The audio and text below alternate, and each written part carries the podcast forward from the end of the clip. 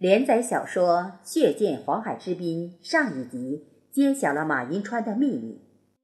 到了这一集，王浩民万般无奈说出实情，悬念不断的设置，不断的破解，一环扣一环，大大彰显了作家金灿然驾驭小说的功力，同样大大满足了喜欢悬疑冲突的读者和听众的需求。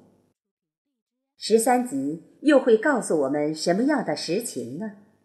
而且还是王浩民万般无奈下说出来的。现在就请各位听众跟随我主播贝西继续分享连载小说惊心动魄的故事吧。第十三集，王浩民万般无奈说出实情。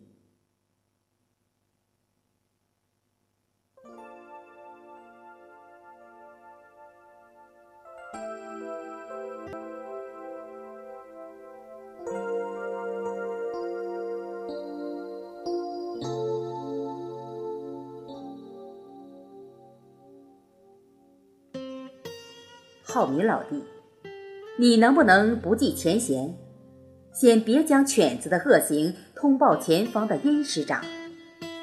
与此同时，我向你表个态，在保一方平安的前提下，尽我最大努力阻止双子继续助纣为虐、为虎作伥，不想他最终成为民族的败类。楚老爷。句句都是肺腑之言，说的王浩民非常感动。楚老爷，您作为长辈，亲自过来，态度如此诚恳，我自当成全。一边听着，一边不停首肯的王浩民，因为完全被楚老爷的善心所折服，以为。一个乳臭未干的臭小子，怎可能为傲地方上除了阴府外最大的财主的父亲？因为不知道楚双子已经被失恋折磨成禽兽不如的人，或想敲敲边鼓，或想敲山震虎，或想暗示底线。接着说，楚双子目前怎么耍横？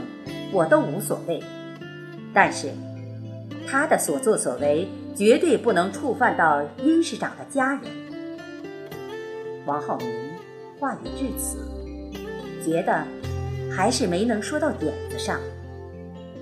为防万一，他不得不凑近楚老爷耳语了一番他对任何人至今都没有提及的一则秘闻。其实。王浩民在说之前十分矛盾，在说之后十分懊恼。不说吧，怕出事；说了吧，同样怕出事。王浩民说完便送走土老，一直是忐忑不安的心情。一会儿脚步快，一会儿脚步慢，一会儿觉得自己逼不得已才这样做的。恨不得做父亲的很快能够将儿子的疯狂苗头扼杀在萌芽中，一会儿又觉得自己的冒失行为将会酿成大错，恨不得能够彻底收回刚刚说出去的本来发誓烂在肚子里的密文。残月当头，高空俯视下。二人前后间距的缩短拉长和拉长缩短，都是在万籁俱寂中，给各自的印象，与其说是声音的虚无，不如说是一种实际的存在。村头的六棵大树枝头上的片片树叶，飒飒风铃似的震耳，像是拉响的警报，呈现出。这个世界上唯一不甘寂寞的张狂，仿佛预示着必将发生什么事。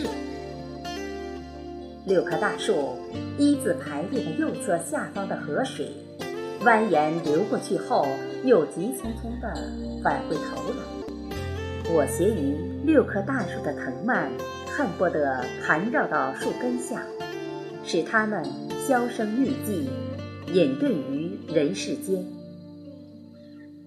变幻莫测的世界，让一个人承担已经够折磨人的了。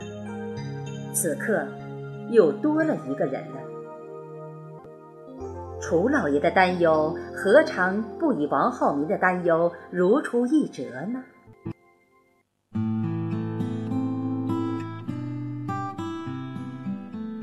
王守仁有一天突然对马云川宣布了一则消息，即他的女朋友赵红莲要过来插班。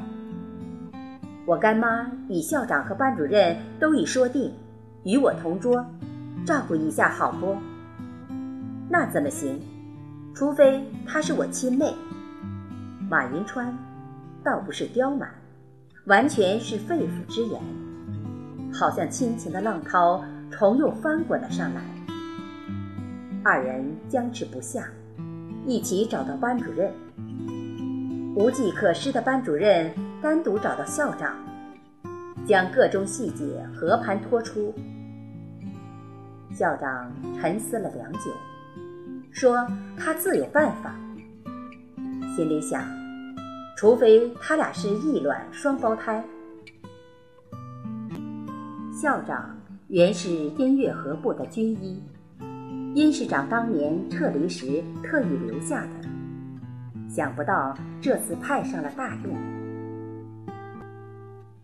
当晚，校长亲自登门拜访了赵樱桃。听明白来由后，樱桃缄默半晌，不想翻开那段不堪回忆的往事。尽管现在就他们二人，其他人早被校长支开了。户外皓白如昼的月光，通过门窗缝隙朝里，如泵压过来的水，在哗啦啦的直流直淌。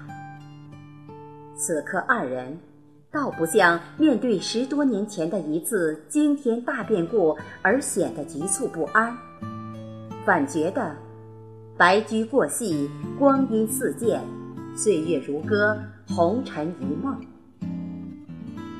建国前的军医，建国后的校长，不愧是两朝的精英，还是音乐盒的亲信。开门见山后。一直安坐不语，好像不是来寻觅历史踪迹似的，更不是来解决学校里枝节末梢的座位问题的呢，而是来探视长官太太的呢。看着原来一直跟随在音乐盒屁股后面，现在已成校长的人，赵樱桃。还能再次像上次面对音乐盒时若无其事的不提赵大伟的事吗？事已时移，能够抵抗沧桑岁月侵袭的人，除非是神。眼下的赵樱桃，看来很难做到了。